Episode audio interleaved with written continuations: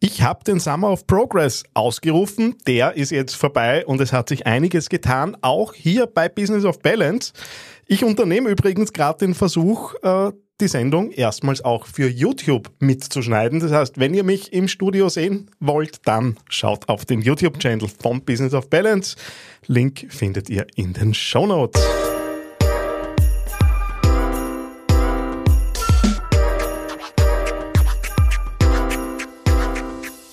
Herzlich willkommen bei Business of Balance, deinem Podcast für ein stabiles und ausgewogenes Leben im Business. Hier ist dein Host, Daniel Friesenecker. Ja, hallo und herzlich willkommen zu Business of Balance, äh, das sich ein bisschen gewandelt hat. Nachdem äh, ich über lange Jahre eigentlich beginnend mit Daniel wird weniger, äh, dann Getting Alive draus gemacht habe äh, und nach meiner Abnehmreise ja irgendwie das Leben hatte, wurde im Frühjahr dieses Jahres äh, Business of Balance aus dem Projekt.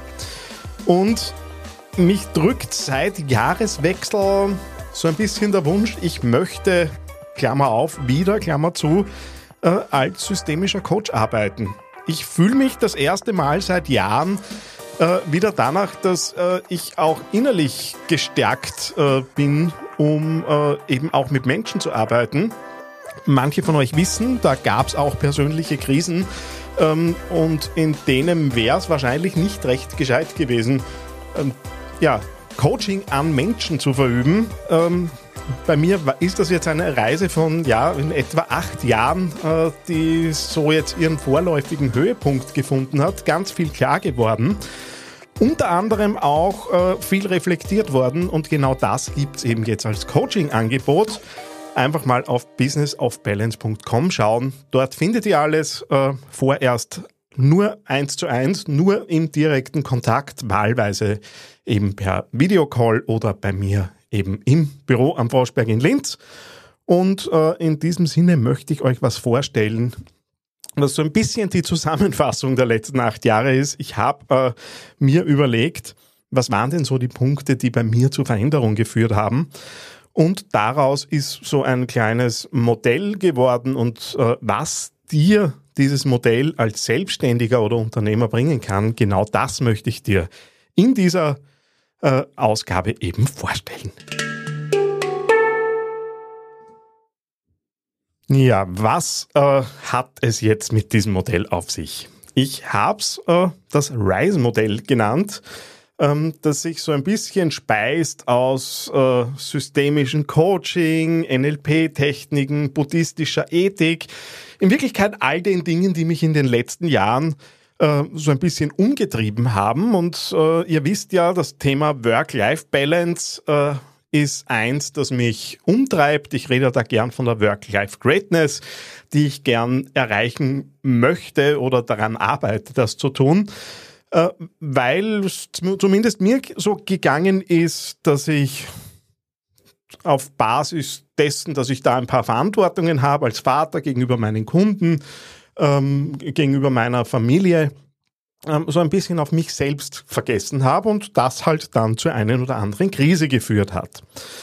Und äh, wie es im Buddhismus so schön heißt, in der Mitte von Schwierigkeiten liegen die Möglichkeiten, ähm, bin ich mittlerweile der festen Überzeugung, dass es vielleicht auch mal so ein bisschen den Tiefpunkt braucht, damit man sich wirklich verändern kann, damit Veränderung stattfinden kann und wenn ich bei mir so reinschaue, was waren denn die Dinge, die dazu geführt haben, dass ich mich verändert habe oder dass ich Dinge in Angriff genommen habe, dann war es zuerst Reflexion, die dazu geführt hat, mal reinzuspüren, naja, was würde ich denn intuitiv gern anders machen? Das wäre dann das I, also Reflexion das R, das I wäre dann die Intuition dann braucht es irgendwo den Willen, das auch selbst zu tun oder tun zu wollen. Das ist dann die Selbstbestimmung.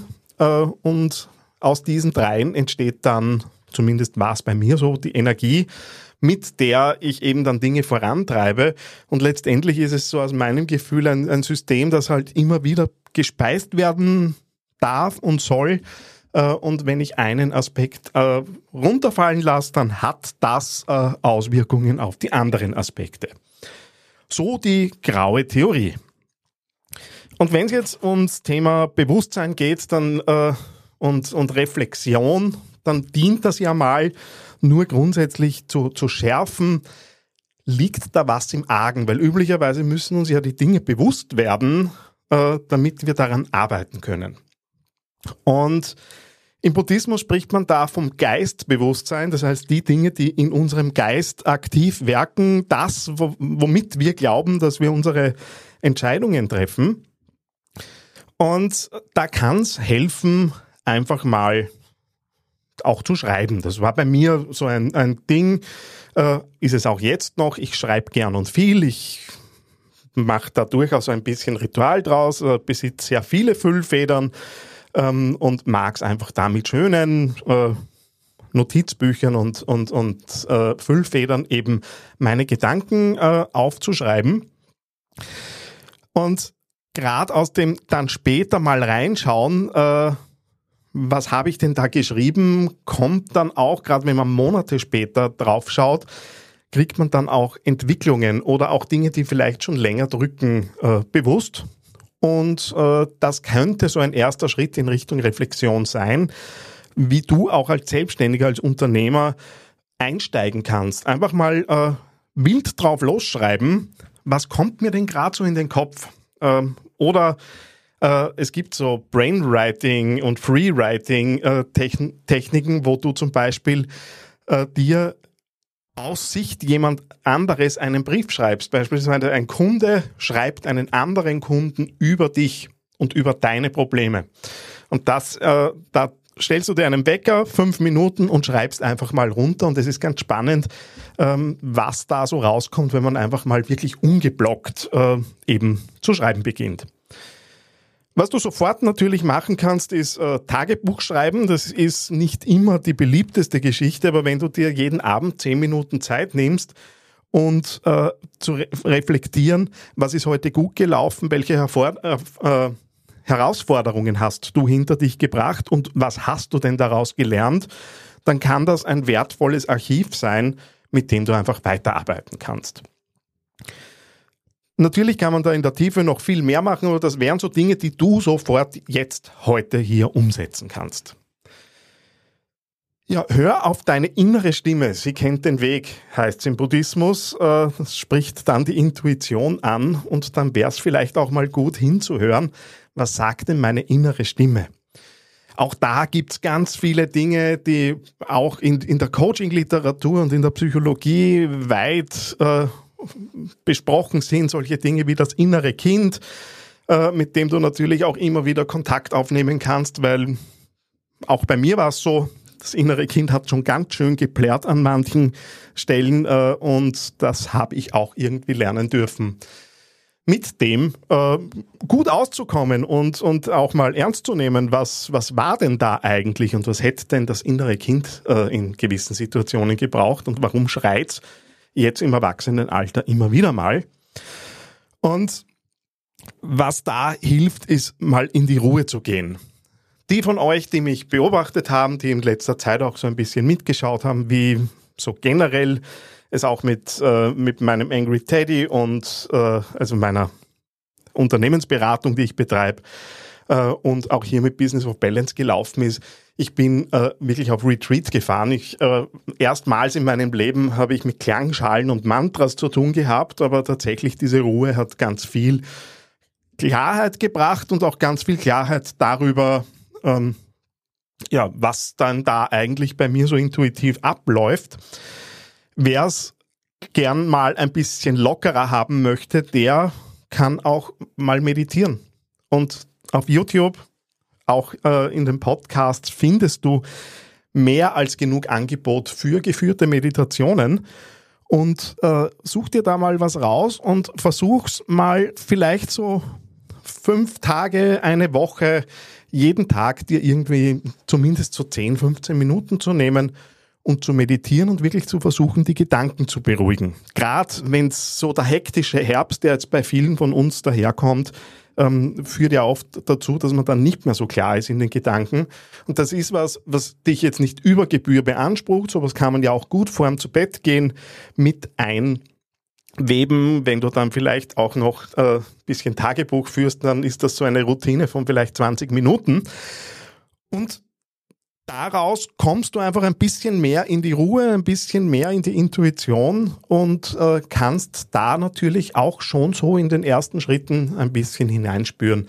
Was könnte denn möglicherweise veränderungswürdig sein bei dir, was dir letztendlich dann auch mehr Kraft und mehr Energie im Alltag eben dann bringen kann? Wenn es um die Selbstbestimmung geht, dann sagt der Buddhismus, du selbst, ebenso wie jeder, an, wie jeder andere, verdient deine ganze Liebe und Zuneigung. Weil es geht natürlich schon auch darum, was du eigentlich magst. Und äh, ich kenne es von mir, bei mir war es ganz viel, äh, ging es immer darum, andere zufriedenzustellen, weil ich bin ja Dienstleister und die erwarten sich was von mir. Das Blöde ist, wenn man selbst äh, sich irgendwie dann nicht mitnimmt auf diesem Weg, geht halt dann irgendwann die Luft aus. War zumindest bei mir so. Das heißt, ähm, Selbstvertrauen. Wie viel bist du dir selbst wert? Wie viel sind dir auch möglicherweise deine Pausen wert, damit du eben das tun kannst, was du vielleicht gerade tun möchtest und nicht Notwendigkeiten bedienst? Ähm, das wären so Dinge, mit denen du eben dich auseinandersetzen darfst. Ähm, bei mir persönlich war es ein Prozess von, ja, fünf Jahren letztendlich, ähm, um dort zu stehen, wo ich jetzt stehe, wo ich sage, okay, jetzt bin ich äh, deutlich gereift gegenüber dem, äh, wie es losgegangen ist, äh, wahrlich nicht fertig mit all diesen Themen, aber auf einem Niveau, wo ich sage, okay, das ist jetzt einfach eine bessere, eine gesundere, eine ausgeglichenere Stufe. Ähm, und niemand hat es mir böse genommen, auch mal auf mich zu schauen. Das führt zum Beispiel auch dazu, dass ich äh, alleine auf Konzerte gehe und äh, mein Kind und meine Frau dürfen sich einen gemütlichen Abend zu Hause machen äh, und ich äh, ja, schaue mir Bands äh, an, die ich in meiner Jugend äh, das letzte Mal genossen habe. Also auch solche Dinge dürfen sein. Und um selbst in die Handlung zu kommen und gerade aus dem Geschäft heraus, ähm, gerade unternehmerische Typen wollen ja auch was äh, voranbringen, üblicherweise. Ähm, da geht es um, Wochenziele, die du dir setzen kannst. Setz dich, bei mir ist es jeder Sonntagabend hin und ich notiere mir für die nächste Woche, was sind meine drei großen Ziele, die ich habe für nächste Woche in Bezug auf die Dinge, die für mich, für mein Fortkommen, für das, was ich haben möchte. Also da sind bewusst nicht die, ähm, die Kunden äh, gemeint damit, was sind die drei Ziele, die ich da erreichen möchte? Äh, das Ganze leitet sich natürlich aus äh, einem Gesamtziel ab, wobei über Pläne können wir ein anderes Mal noch sprechen. Da gibt es durchaus ein paar Dinge, die ich mittlerweile auch lockerer sehen, sehe, äh, weil Planung oft nicht dazu führt, wo man hin möchte. Aber wie gesagt, das können wir ein anderes Mal besprechen. Und wichtig ist natürlich, dass du dann eine Woche drauf. Bei mir ist das am Sonntag immer so ein kompletter Reflexionsblock, äh, wo ich am Vormittag zurückschaue auf die letzte Woche und am Abend nach vorn schaue auf die nächste Woche und einfach zu schauen, na, habe ich das auch getan? Weil wenn du irgendwie das dritte, die dritte Woche in Folge draufkommst, äh, ja, aufgeschrieben ist es, aber ich habe nichts getan, dann wird's auch mit der Veränderung ein bisschen schwierig. Ja, der letzte Punkt aus dem RISE-Modell ist dann die Energie. Und äh, da könnte man im Buddhismus äh, Dinge finden wie die Flamme, die vom Wind des Wandels gefüttert wird, brennt heller.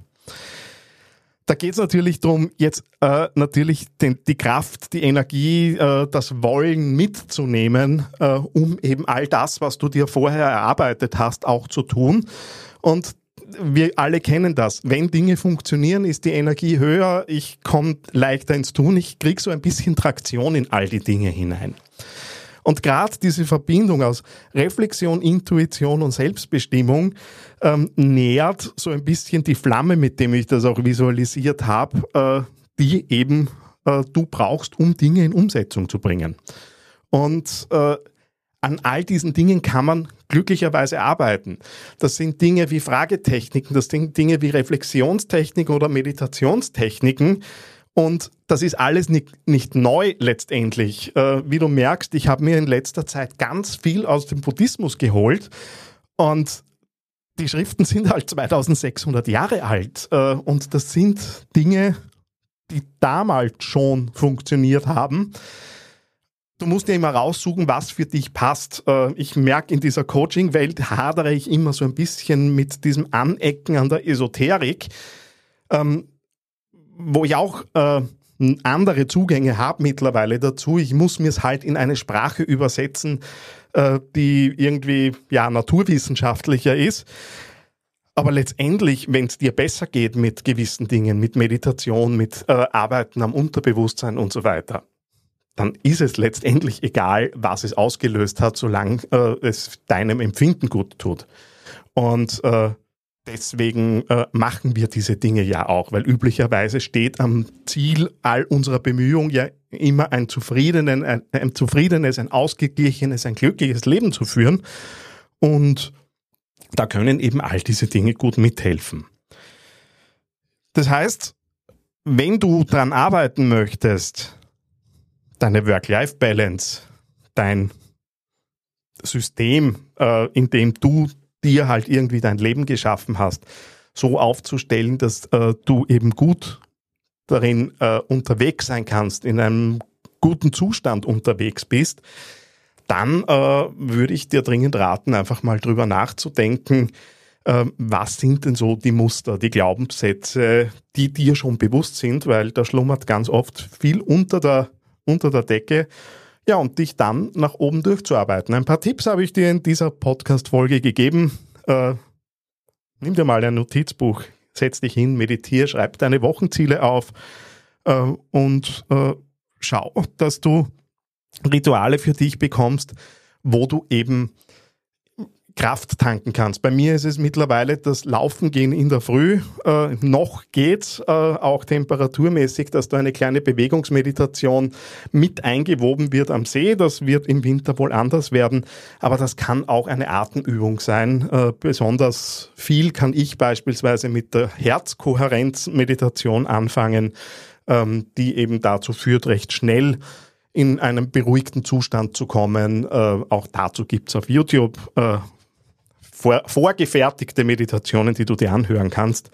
Sonst, wenn du Fragen dazu hast, melde dich bei mir. Ja, in diesem Sinn schließen wir mit einer buddhistischen Weisheit. Jeder Morgen ist ein neuer Anfang. Ich weiß nicht, wann du das hier hörst, aber vielleicht ist der Mor morgige Morgen der, an dem du ein paar neue Dinge ausprobierst. So, das war's. Neue Ausrichtung hier bei Business of Balance. Würde mich freuen, wenn du auch auf der neuen Webseite vorbeischaust, www.businessofbalance.com. Bis bald, alles Liebe, dein Daniel.